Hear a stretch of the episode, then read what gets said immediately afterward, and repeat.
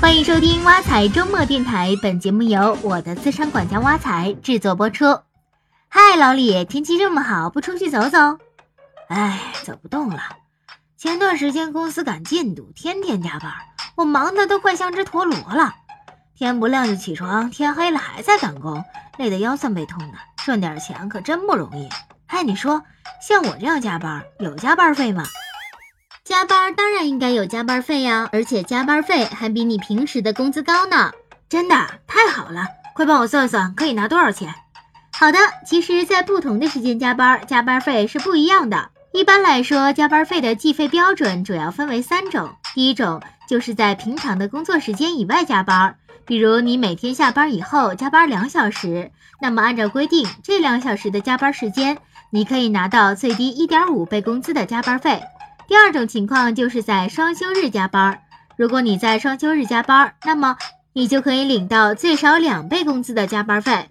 不过领双休日加班费有个前提，就是加班以后没有享受补休的。如果是先加班后面又补休，就不能再领加班费了。最后一种情况就是国家法定假日的加班。如果你特别辛苦的在国庆、春节、五一等等时间加班，就可以领到最低三倍工资的加班费。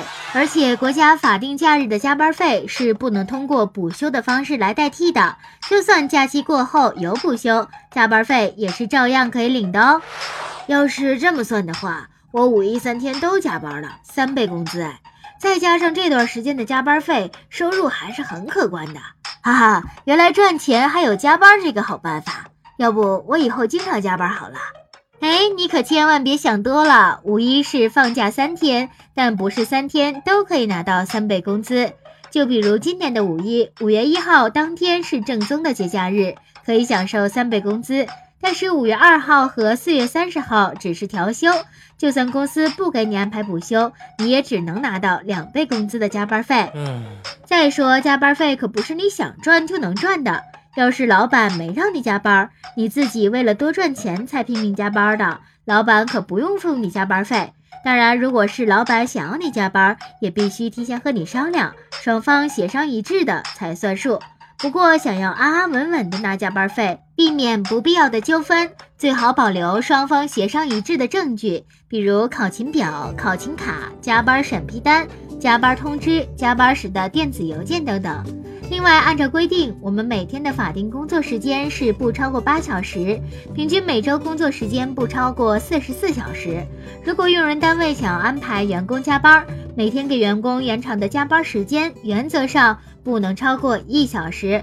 如果遇到特殊情况，就像你公司一样，正好遇到赶工，那么如果你同意，同时你的身体状况也可以。你公司就可以安排你每天不超过三小时的加班时间，但是即便有特殊情况，公司给你安排的累计加班时长也不能超过每月三十六个小时。而且就算任务再紧，公司也得保证你每周一天的休息时间，这些都是你的权利哦。好吧，原来加个班还要注意这么多。不过我有个疑问，很多在工厂一线上班的工人都是领计件工资的，做得多拿得多。如果是这样的话，也会有加班费吗？计件工资当然也有加班费，计件只是工资的一种算法。根据规定，既然工厂是按计件给工人计算工资的，那就必须提前设定好劳动定额和计件单价。简单说，就每个工人每月需要保证完成多少产品，每件产品按什么价格来付工资，提前有了定额标准，就很好衡量了。如果工人已经在工作时间完成了劳动定额，工厂在安排多余的工作量，就需要根据不同的加班时间发放一点五倍到三倍工资的加班费。另外，不管是计件工资还是计时工资，计算加班费的基数不仅仅只是基本工资，还包括技术津贴、岗位津贴、物价补贴、全勤奖。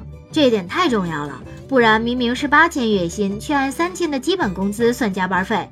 就算拿个两倍工资，也抚慰不了受伤的心灵。